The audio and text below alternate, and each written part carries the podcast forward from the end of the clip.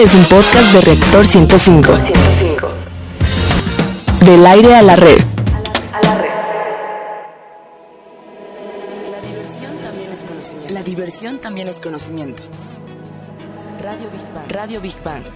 Ciencia y tecnología con Bárbara Esquetino y Leonardo Ferrera. Radio Big Bang. Radio Big Bang. Radio Big Bang. Amigos, Big Viernes. Es un gusto como siempre el saludarlos. Están en el lugar y la hora indicada estos Big One Radio, donde la diversión también es conocimiento. Transmitimos en vivo aquí en Reactor 105 FM. Quédate con nosotros a esta hora. Te garantizamos, como siempre, que vas a aprender algo nuevo de una manera ágil y divertida. Les saludamos con el gusto de siempre, Leonardo Ferrera y Bárbara Esquetino, la voz y sonrisa más hermosa Ay, del oeste hermoso. radiofónico. ¿Quién lo quiere él, verdad? Muchísimas gracias. Yo también te Pues me- quiero. te- sí, me nada más cuando hablo ¿eh? bonito, ¿verdad? Ay, Pero caramba. nada más que no te enojes Pues ni me modo, ya. Queridos eh, amigos Big Banianos, qué gusto saludarlos. Recuerden que estamos. eh, ah, bueno, más bien les queremos informar que seguimos transmitiendo desde el estudio B. Bueno, en nuestra sección. Ay, espérame, espérame, espérame. Les digo cómo en Facebook nos encuentran como Big, Ram- Big Bang Radio, perdón, y en Twitter como Big Bang-Radio 1. Y ahora sí, ¿cuál es el menú de hoy? Perdón. Bueno, en Exploradores del Infinito, dedicado al universo y su grandeza, vamos a hablar de la migración interplanetaria. Ah, caray. ¿Cómo seríamos en otros planetas? En la sección Gigante Azul dedicada al planeta Tierra y la importancia de su biodiversidad,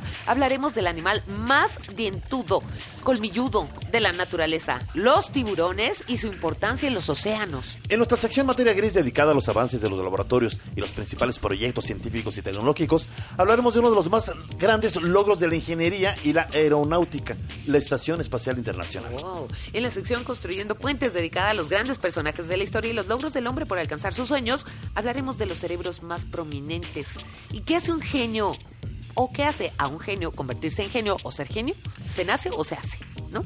Pues yo digo que las dos. Y para cerrar, como siempre, bien y de buenas en nuestra sección Divulgando Humor, donde lo más inverosímil, raro, curioso también es ciencia, hablaremos de las profesiones y carreras más raras del mundo. Ah, caray. A ver, una, por ejemplo, un adelanto, está dedicada a oler el mal aliento de las personas. Bien, nada más. ¿Te animas? No. No, pues yo tampoco. Bueno, y mejor súbele a tu radio y vamos a nuestra primera sección. Exploradores del infinito. A ver, a ver, ¿qué problemas plantearía el vivir fuera de la Tierra para seres con un organismo diseñado para habitar nuestro planeta y nuestra atmósfera? Fíjate, una de las diferencias más perceptibles sería la atracción gravitatoria, para entender mejor esto. Un hombre, por ejemplo, 75 kilogramos en la Tierra, pesaría mucho menos en la Luna, en Mercurio o en cualquier planeta o satélite de menos masa. Por el contrario, pesaría mucho más en Júpiter o en Urano. Ay, sí, que lío, fíjate. Cuanto más pequeño sea el planeta, menos notaremos su atracción. Nos sentiremos más ligeros, podremos saltar mucho más alto, será mucho más fácil subir cuestas, llevar cargas más grandes, sí. Los posibles habitantes del planeta podrían ser más altos y pesados que los terrícolas. Podría haber más y más grandes animales voladores y las cosas caerían al suelo mucho más despacio y con menos estrépito. Me caigo. Así de, ah, pues espérate, Ay. déjate, cacho. A ver, pero, pero fíjate, Sí. en un planeta grande y pesado, subir escaleras podrá ser muy agotador. Sí. Nos haríamos mucho más daño al caer al suelo. Claro. O sea, el costalazo estaría Sí. tremendo. Tendremos que conformar- conformarnos con levantar cargas más pequeñas y probablemente la vida solo sería apta para los bajitos o los delgados. Un problema todavía más importante que el del peso es el de la atmósfera. Así es, Leo. Fíjate, por ejemplo, si ahora nos lanzaran al, ex- al espacio exterior sin un traje de astronauta, naturalmente no tendríamos aire que respirar. Pero antes de poder asfixiarnos, ya habríamos muerto por congelación debido a la temperatura bajísima. ¿Qué les parece si escuchamos más información en voz de Rogelio Castro?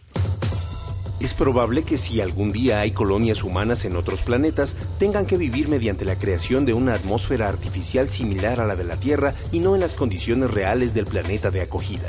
Una de las películas más realistas y correctas en ese sentido es Desafío Total, donde los humanos residentes en Marte vivían en una especie de búnker gigantesco y se planteaban los problemas de la escasez del oxígeno. Si esto se convierte en una realidad, los ciudadanos de las colonias seguramente tendrán que pagar, junto al agua y la luz, su recibo por el aire que respiren. Incluso hasta podría haber robos y guerras por el oxígeno. Radio Big Bang. Big Bang. Pero vamos a platicar con nuestro experto, nuestro querido amigo Antonio Oye Díaz de la Sociedad Astronómica de México. ¿Cómo estás, Toñito? Hola, ¿qué tal? Muy bien. Ahora sí que está en chino sin estar en China y vive en otro planeta. Sí, ¿No? Tal cual. ¿Sí o no? Que si eres chaparro te engordes, que si eres gordo te Pues flaqueces, tendrías que buscar un planeta en donde fueras más que si ligero, eres ¿no? claro, costalazo O- duro, que si no, no sé. O también podremos diseñarnos una especie de traje espacial que se pudiera adaptar Ah, a- al ambiente. También podría ser como una gran O sea, opción. quitarle peso o aumentarle peso. Claro, no sé. o por ejemplo, más que nada como que el traje sea hermético y que Ajá. pudiera controlar todos los... Pero no, no puede ser, Toñito, que estamos pensando en nuestras condiciones de terrícolas. O sea, finalmente Tenemos que adaptarnos, exactamente. tendremos que adaptarnos. Yo creo que las generaciones, o sea, los hijos o las siguientes generaciones, pues yo creo que van a nacer o más delgados, más altos. Claro, o de otro color. grises, eh, ¿De otro Exactamente. color? Sí. O sea, tendremos que adaptarnos. Eh, Creo que la- la- la- lo difícil sería esa transición de los que estamos acostumbrados a los terrícolas. Claro. Tratar de adaptarnos. Es, mera evolución, exactamente. Muy probablemente las primeras personas que habitaran un Morirían. planeta morirían. Claro, Muy probablemente. y porque siempre la, evolución va matando. Oye, pues mira, Eh, sí. tan sencillo y no tiene nada que ver con otro planeta. Vas a otro país donde hablan otro idioma, Sí. tienen otras costumbres, Sí, tienen otra ahí. cultura. Pero no te mueres, digo, a no, menos no, que no, te hagan pero hay gente que le afecta mucho no hablar el mismo idioma. A ver, ¿cuántos mexicanos no van al extranjero? Sí. Están en Chile. Bueno, En la Chile, familia, ¿Eh? ¿no? El, el clima. Los- sí. los tacos al. Sí, o sea, el, el, el que, ¿por qué piensa en esas Es que cosas? pensé en el O sea, jamaico. No, no, dije, no, pues es que, es que pensó Cecilia, en todo el mundo hay chile, o sea, diferentes presentaciones, no, claro. aquí, hay de, sí, sí, a ver, sí. ¿a ¿qué pensaron? Sí, sí, En la sí. salsa de mi nana, era por eso. Sí, por ejemplo, uno serrano y uno es Carlitos Serrano. Claro. Bueno, ya estuvo suave, Carlitos, te queremos. ¿no? Ya, ¿por qué lo metes a él? No, ya, ya, ya. Pero, perdón, volvemos. Las condiciones tan difíciles y pone adversas. Sí, claro, o sea, planeta. tendríamos, tendríamos que adaptarnos eventualmente. Pero debe ser, yo creo que debe ser bonito, o sea, es como lo que decíamos el viernes Él, él- pasado. él- sigue con que, ay, qué bonito Es que sería tú- adaptarse. No, sí, o sea, digo, es duro, es triste, pero por ejemplo, o sea, yo sí estoy casi seguro que en algún momento la raza humana va a tener que alcanzar otros lugares del sistema solar o incluso de, de la galaxia. Eh, sí, tal vez por sobrevivencia, pero también para conocer. Sí. O sea, a mí me gusta mucho Por cuando... este espíritu de Ajá, exacto. A mí me gusta mucho decir una frase cada vez que hago una función de planetario en la sociedad. Venga, venga. Que, que dice algo así que nos falta mucho por recorrer, pero mucho más aún por conocer. Sí. Entonces, por esa razón yo creo que el ser humano siempre está buscando como tratar de buscar lugares nuevos, dónde adaptarse, dónde vivir y dónde tener experiencias nuevas, ¿no? Por eso yo creo que sí. Pero yo, ¿sabes qué? Es que a mí me da tanta flojera. De verdad que sí lo creo. Creo que hay eh, genios y hay mentes como iluminadas, ¿no? Ajá. Pero lo que me da coraje es que vamos a, a ir a infectar otros lugares de lo mismo que estamos sufriendo aquí. Claro, Ambición, eh, eh, eh, guerras, haber- etcétera, claro, etcétera. ¿no? una Entonces, eh, siendo que lo que nos deberíamos de ocupar es sumamente científico, tecnológico. Es decir, somos una combinación de muchos elementos, sol, agua, oxígeno, ¿no?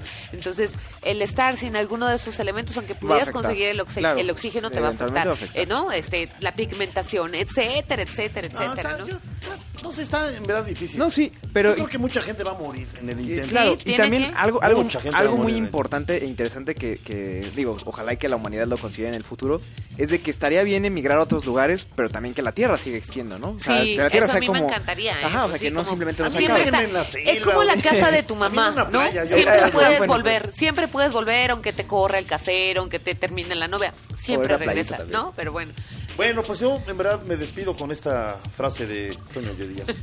Nos falta mucho camino, nos falta mucho por recorrer, pero más por conocer a Antonio Díaz. 1980, mil, 2000, Guau. 48, no sé 428. decía. Gracias, Toñito. Muchas No, gracias a ustedes. Toñito. Eh, vamos a nuestra siguiente sección, mi querido Leo. ¿Va? Gigante azul. Bueno, pero los tiburones son animales realmente fascinantes. Pues son fuertes Sí. y poderosos. Y existen en nuestro planeta, fíjate, desde hace muchísimo tiempo, más de 400 millones de años. Sin embargo, con el paso del tiempo, han evolucionado. Así, los tiburones, como, como ahora los conocemos, aparecieron hace 100 millones de años. Y es mucho, 100 millones de años. Pues está padrísimo. Fíjense que lo primero que debemos saber sobre los tiburones es que son peces, por lo tanto, tienen branquias que les permiten respirar bajo el agua. Y si salen de ella, mueren asfixiados. Además, es un mito que sean los animales que más humanos atacan, ya que se alimentan principalmente de peces, algas, cangrejos y camarones, aunque algunos también pueden comer focas. Fíjate este dato. Sí. existen más probabilidades, y además es un dato científico, ¿eh? Existen más probabilidades de que mueras porque un coco caiga en tu cabeza de que mueras por el ataque de un tiburón. Y esto está dicho por investigadores de NOAA, son las siglas, National Oceanic and Atmospheric Administration. Oh. Una de las agencias científicas más importantes en el mundo en cuanto al estudio de la atmósfera y la oceanografía. Pues, oh, oh, fíjate que otro dato curioso es que cada año se registran muchísimos más ataques de mordiscos de humanos que de tiburón. O Oye, sea, que tú muerdas a alguien. Tyson, ¿te acuerdas? O El de este, la oreja, o- o Luis- el de la oreja, ¿no? O Luis Suárez también. O el también los que andaban con. Ah, divinas. Uy, pues llevaba 15 o cuántos jugadores también. Ese le pusieron el burro, ¿no? O algo No así, mandíbula de burro, sí. Tiburonismo humano. Sí, ve- Sí, bueno, qué cosa-. Bueno, ya, no se muerdan, ¿no? No se muerdan, de verdad. Alrededor del mundo entero, unas 12 personas, solamente 12, mueren por ataques de tiburones cada año. Mientras tanto, casi, casi perdón, 11.420 tiburones mueren por ataques de humanos en el mismo lapso de Caray. tiempo. ¿Y sabes por qué los tiburones nunca dejan de moverse? Escuchemos nuestra siguiente cápsula. ¿Sabías que los tiburones nunca duermen y que no dejan de moverse en ningún momento? Aunque tienen periodos de descanso, nunca duermen. Tampoco pueden parar de nadar porque de hacerlo se hundirían. Por supuesto que suena tan raro como poco probable, pero así es. Los tiburones son lo que se dice flotantes negativos, algo que ocurre con los cuerpos que no alcanzan una fuerza de flotación que supere la fuerza de gravedad y por ende, en un medio como el marino, ese cuerpo se hunde. De este modo, si el tiburón deja de nadar y moverse constantemente en la dirección contraria, se hunde. Radio Big Bang. Big Bang. A ver, Para ampliar la información de los tiburán- eh, tiburones, perdón, nos enlazamos vía telefónica con el biólogo marino Mariano Sánchez de la Conavio. Oye, eso de las películas, mi querido este, eh, Mariano, pues como que han hecho mala fama, ¿no? Esas de tiburón o esas series de repente que vemos en algunos eh, programas famosos de máquinas asesinas. Y pues realmente cumple una función importante en los mares. ¿Cómo ves esto? Eh, claro que sí. eh, bueno, es un gusto estar con ustedes. Gracias. Y pues principalmente eh, es mala fama, como dices, lo de los tiburones. Tienen mucho más beneficios para el hombre que, que ataques eh, eh, por tiburones. Eh, ecológicamente los tiburones tienen una gran importancia porque regulan las poblaciones. Entonces... ¿Cómo, cómo regulan? Es decir, ¿se alimentan o se comen, por ejemplo, a los peces enfermos o muertos? Digamos, ¿limpian los mares? ¿Podría ser eso? Así es, eh, se alimentan de las presas, digamos, más fáciles, ¿no? Entonces, estos serían las presas que están enfermas, los peces que, que son más débiles. Ajá. Y te doy un, un ejemplo si quieres. Por ejemplo, el pez loro se alimenta de un pez que se llama pez loro. Ajá. Y este, eh, pues parte de su alimento es el coral. Se dedican a raspar el coral. Entonces, el tiburón al alimentarse de estos peces mantiene las poblaciones de alguna manera sanas Ajá. para que si estas poblaciones llegaran a crecer, pues obviamente se acabarían este recurso que es el coral, que también es muy valioso, ¿no? Claro. Eh, eh, o sea, una, eh, hola Mariano, eh, ¿Qué gracias tal? por estar con nosotros. O sea, digamos que son una especie, digamos, en la tierra ubicamos, no sé, a las águilas, a los buitres, a ciertas aves como carroñeras, ¿no? En el mar sería lo mismo eh, si situamos en, digamos que en esa posición a los tiburones. Eh, no, es, va mucho más allá. No ¿Ah, solo sí? se alimentan de carroña. Hay algunas especies que sí se alimentan de carroña, pero va mucho más allá. Se alimentan de especies o de peces, por ejemplo, que pueden estar enfermos. No solo que sean, eh, que ya estén muertos, Muertos. Como, como normalmente vemos en algunas otras películas, por Sí. ejemplo, ¿no? Entonces, eh, pues su función va mucho más allá de solo comer carroña. Eh, te repito, regulan mucho poblaciones de especies que también son importantes, pero que si llegan a crecer eh, podría ser un problema a nivel ambiental. A ver, mi querido Mariano, eh, en México eh, somos ricos en especies de, de tiburones. O sea, ¿cuántas especies hay? ¿Hay algunas que pueden estar en peligro de extinción? ¿Cómo estamos en México? En México te puedo decir que hay, eh, tenemos casi una tercera parte de, de especies a nivel mundial. O sea, Eh, estamos bien. Tenemos, Ajá. ajá, exacto. En México tenemos alrededor de 109 especies. Ah, y en el mundo hay aproximadamente 360. Guau, Entonces caray. estamos hablando Wow. de una gran importancia de, de- a nivel de especies Claro. de, de tiburones en México. Y son realmente pocos los que atacan, ¿verdad? Porque esa mala fama, digo, digo la, la mayoría creo que se alimentan más bien de peces y de, de otras cosas, ¿no? Pero pues, Eh, no de carne humana. No, no, de hecho la carne humana para ellos este, podríamos decir que es despreciable. Ay, Eh, Es como carne de quinta. Ay, se nos- este, podríamos decir, mira, hay muchas especies de tiburones, eh, como te acabo de comentar, y van desde los 20 centímetros hasta los 20 metros. Podríamos manejar un rango así. Entonces, imagínate un tiburón de 20 centímetros que te puede hacer. ¿no? No, pues nada. No, pues este está bueno para mi pecera, ¿no? Pero entonces, eh, me- yo tengo una duda, porque de verdad que sí, eh, desgraciadamente la prensa, pues a veces cae en el amarillismo, ¿no? Incluso con los mismos animales. Entonces, últimamente, sí se han documentado, como platicábamos en un inicio, muchos ataques de tiburones a personas en playas ya cerca de, bueno, de las costas, ¿no? Algo que es inusual también para esos animales que anden rondando por ahí. ¿Esto a qué se deberá?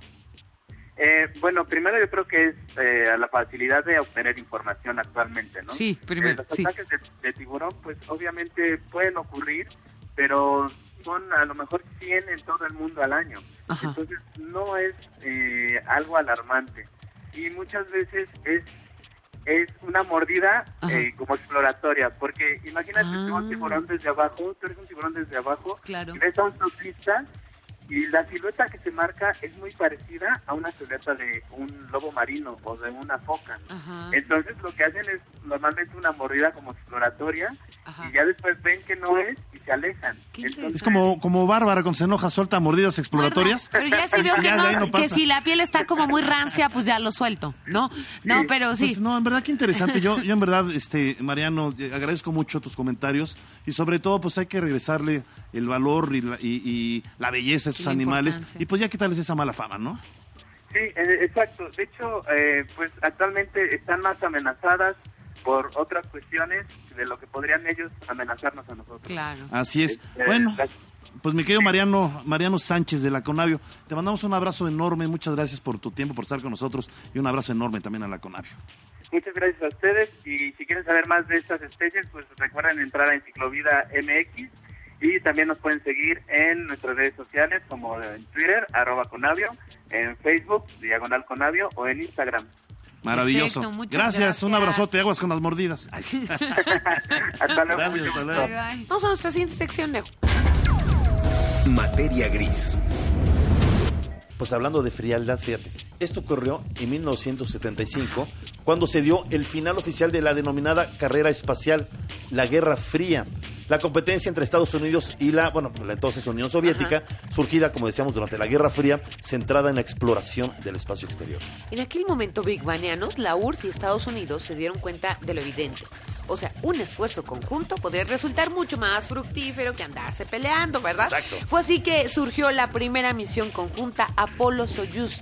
Este esfuerzo en común fue eventualmente expandiéndose a otras naciones hasta formar una provechosa cooperación internacional que desembocó en 1998 en el lanzamiento de la Estación Espacial Internacional. Fíjense, en la construcción de la Estación Espacial Internacional participaron 16 países. Estados Unidos, Rusia, Canadá, Japón, Bélgica, Brasil, Dinamarca, Francia, Alemania, Italia, Holanda, Noruega, España, Suecia, Suiza y el Reino Unido. Y si de velocidad se trata, chequen el siguiente dato.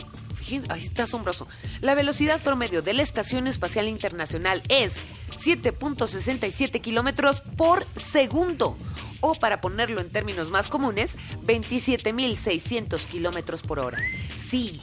Así como lo escucharon, más de 27 mil. Esto quiere decir que la estación espacial da una vuelta entera a la órbita terrestre cada 90 minutos. Para conocer más datos sorprendentes, vamos a escuchar la siguiente cápsula. Si la velocidad a la que viaja la Estación Espacial Internacional resulta impresionante, lo es mucho más si tenemos en cuenta sus dimensiones. La estación pesa aproximadamente 450 toneladas y mide 72.8 metros de largo, 108 metros de ancho y 20 metros de alto. La Estación Espacial Internacional es el objeto más costoso alguna vez construido por la humanidad.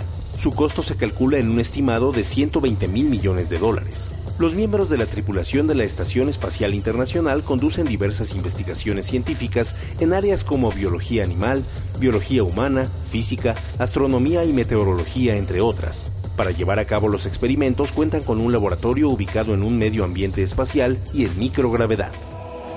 Radio Big Bang. Big Bang. Big Bang. Big Bang. Y regresamos con Toñito y Elías de la Sociedad Astronómica Ahora sí la estamos de México. explotando, ¿verdad, Estamos explotando. Oye, tú, perdón, tú andas en vías de ser ingeniero. Ajá. Entonces, obviamente, pues tú entenderás y te apasionarán muchos estos, estos temas porque es ingeniería pura. Claro, no, o sea, todos los sistemas que tiene la ISS eh, son como... Bueno, son las siglas ISS Ajá, de la ISS, Estación, ajá. Internacional Espacial, bueno, en, en inglés, pero este, pero sí, por ejemplo, desde el agua, eh, esto es un poco asqueroso, tal vez para algunos, tal vez para otros no. ¿Quién Para ti yo? no, ya sé que te encanta todo lo que tenga que ver con el espacio, pero dinos. No, pero ah, yo este- pensé que con los baños Ah, y los... no, no, Es que de eso, de eso iba a hablar Pues sí. No, no, no. Perdón, esas pausas dramáticas. Bueno, a ver, tú dime. Ah, ok. Y eh, por ejemplo, eh, obviamente como se daban cuenta de que llevar agua a la ISS era bastante costoso, decidieron mejor eh, emplear un sistema de purificación de agua. Entonces, técnicamente, en la orina, exactamente, que los astronautas sacan. Tiene, hay un proceso que la, eh, Pero es la orina purifican. sana, porque está No, y de hecho, ¿La purifica y se la toma? Exactamente, Sí, claro. purifica. No, yo por eso no voy a estar astronauta. No, No, la van no. a purificar. De hecho, es, o sea, es muy curioso porque incluso esa agua que purifican en la ISS es mucho más pura que la que Sí. pueden encontrar en cualquier rincón de la Es lo que Tierra. yo te iba a decir, porque mira, ellos están súper checados, o sea, de que estén en todo bien momento. funcionando su riñoncito, están muy bien alimentados, o sea, su orina no está contaminada, o No, sea, ahorita van, la- no la van orina con al rato es el toxinas. mojón Y espacial, aparte, les... Espacial. ¡Ay, qué asco! Y les... No, ¿qué? Ay, Oye, Leonardo, pues, ya, espacial, no seas cochino, no seas cochino, en serio. No quiero Ya, no seas puerco. Pero, a ver, yo sí te creo eso.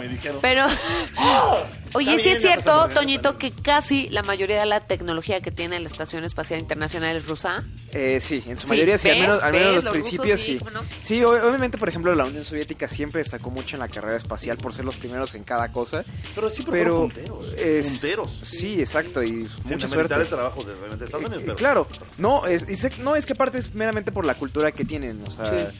es mucho de estar trabajando constantemente y eh, da, da el resultado eventualmente. Y por ejemplo, ¿qué otra cosa interesante de la ISS? Eh, Oye, que es muy chiquita, ¿no? O sea, uno se le... ¿Sabes cómo yo me lo imagino? Que creo que todo el mundo probablemente lo está imaginando. Es que ves como Alien, ¿no? Ajá. O, o ves, no sé, como Sí, la, es- la Guerra de las Galaxias. Son como ciudades enormes donde hay mucho espacio para caminar.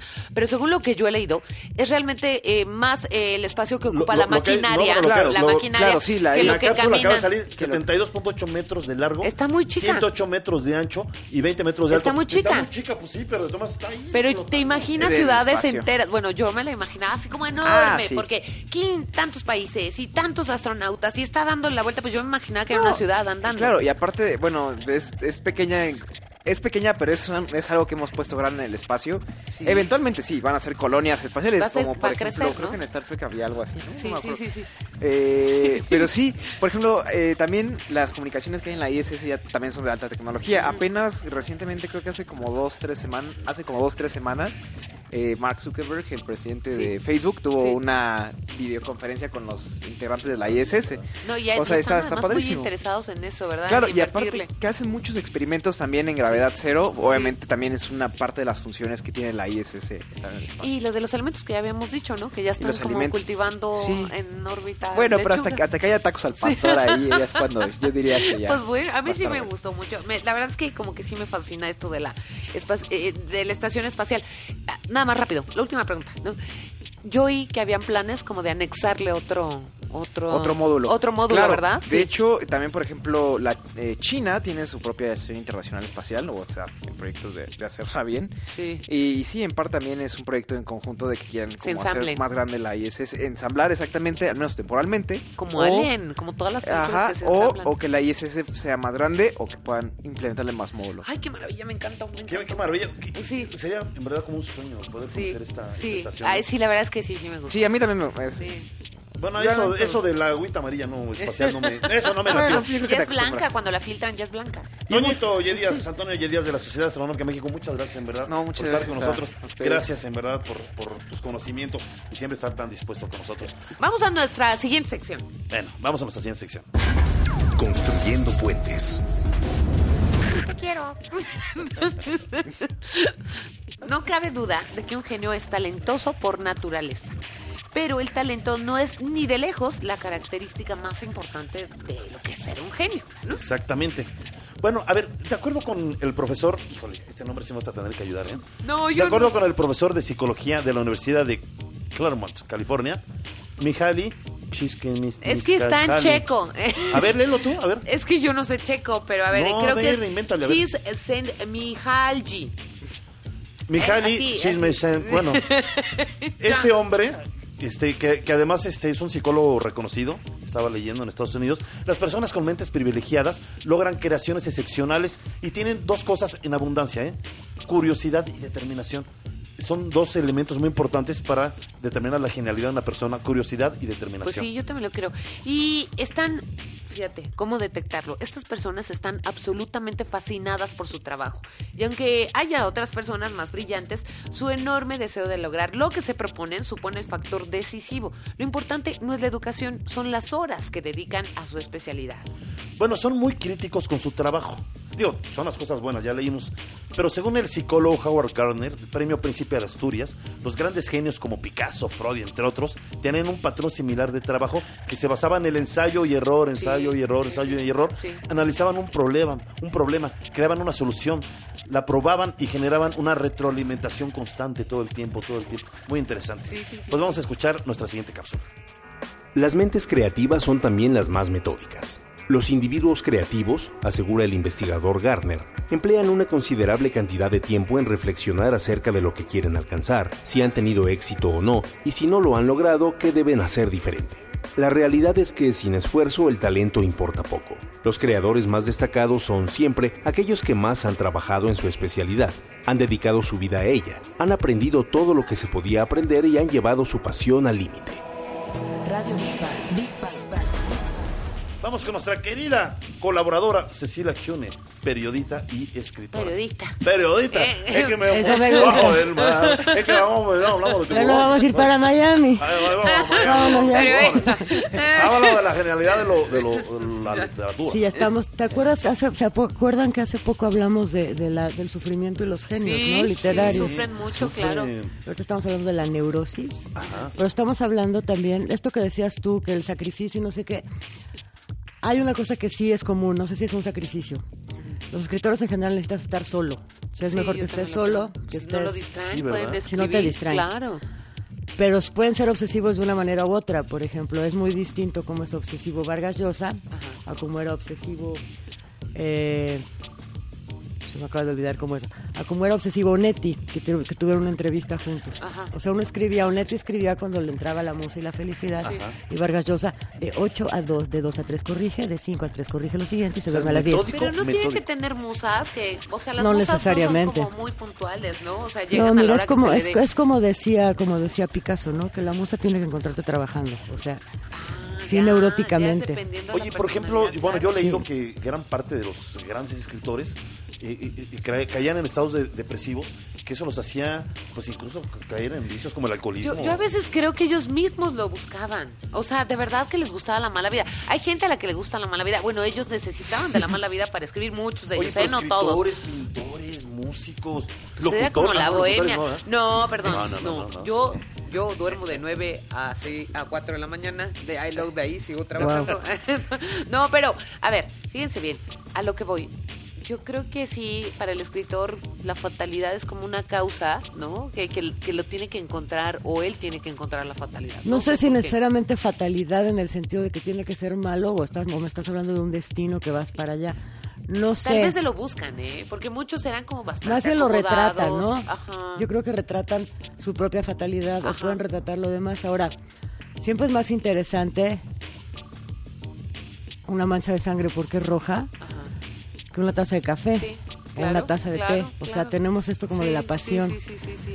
Y hay una cosa, hay una cosa alucinante. Fíjate, les voy a recomendar ahora, podríamos hablar de esto, se Sí. queda claro miles de novelas.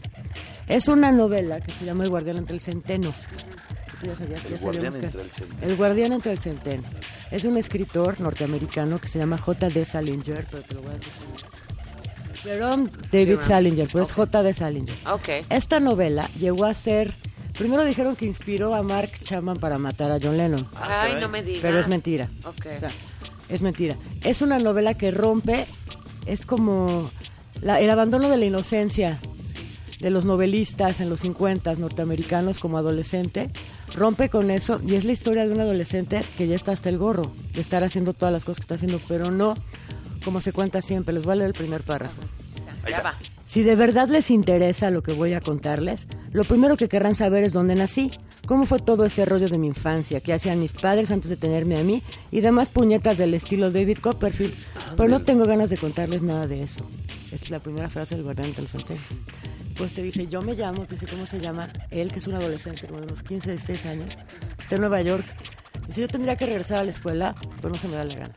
Y empieza a vagar por Nueva York, pero si tú crees que es este enfermo, drogadito, está pensando todo en este tiempo de por qué es completamente introspectivo.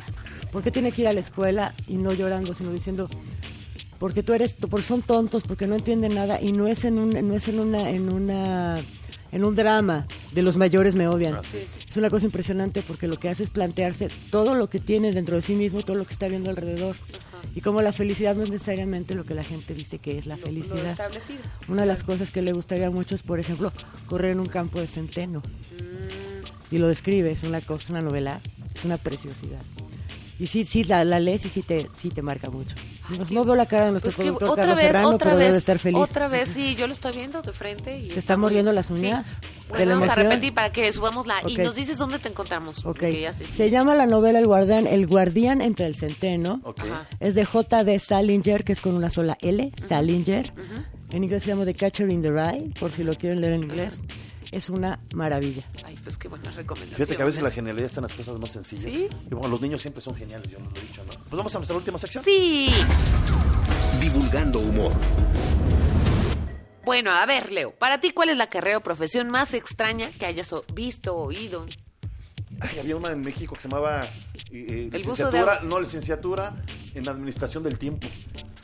Ay, Y- esa lo decían mis amigos los vagos, ¿no? No, no, no, no, son vagos. Es, es para la gente que le gustaba como los campa- campamentos, Ah. organizar escuelas que, que iban, no sé, a Camomila, era un lugar típico para las escuelas, pero se llamaba licenciatura en administración del tiempo. Yo me acuerdo que era así una ¿Y eso muy está rara. validado por la SEP? Sí, bueno, No, sí, no sí, es está todavía. cierto, no, no, no no, es no, sí, cierto. no, sí, era una licenciatura, por ¿A supuesto. poco? Claro, fue hace varios años, no sé. Bueno, si- mejor te menciono una verdaderamente rara.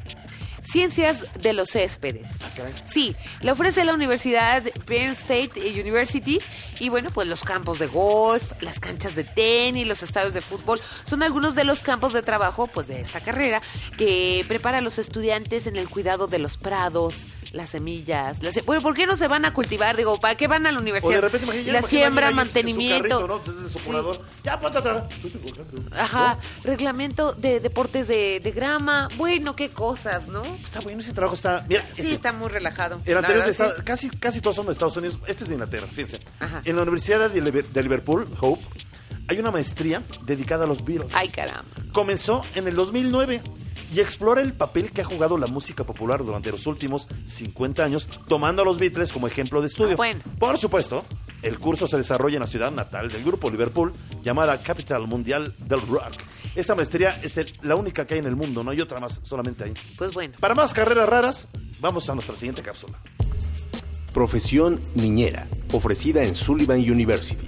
Desde hace 25 años, esta universidad localizada en Louisville, Kentucky, ha venido convirtiendo a las jóvenes niñeras ocasionales en profesionales de la educación. La universidad ofrece un diplomado de 12 meses, dentro de los cuales se estudian materias como técnicas de reanimación, primeros auxilios, seguridad en el agua, etc., además de etiqueta y buenos modales, juegos y comunicación. Radio Big Bang. Big Bang. ¡Ay, mira! Este, este me emociona.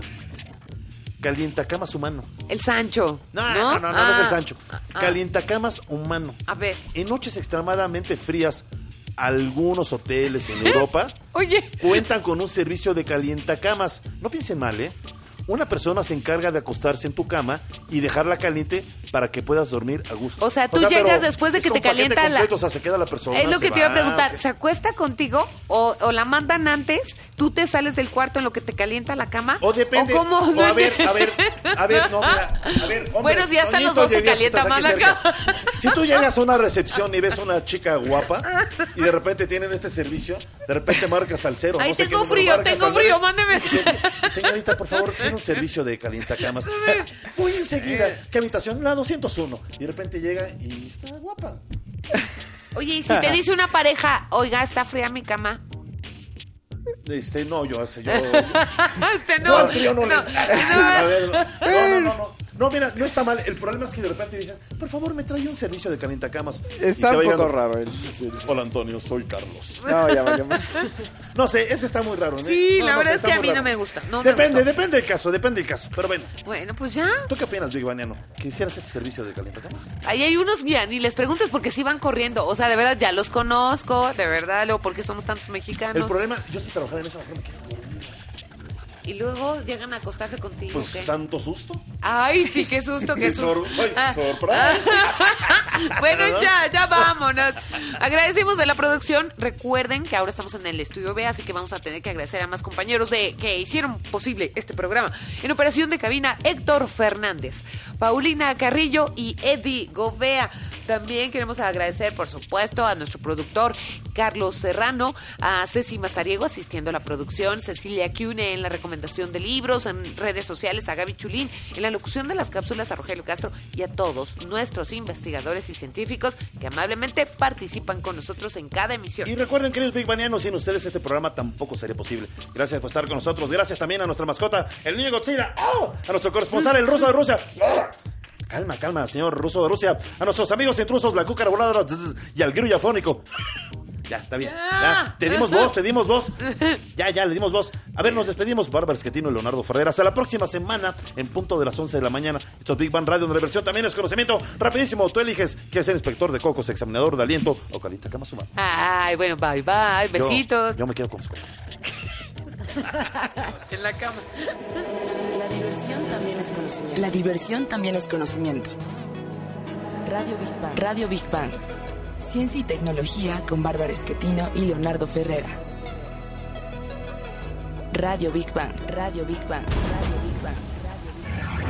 Esto fue un podcast de reactor. Podcast de reactor. Del aire a la red.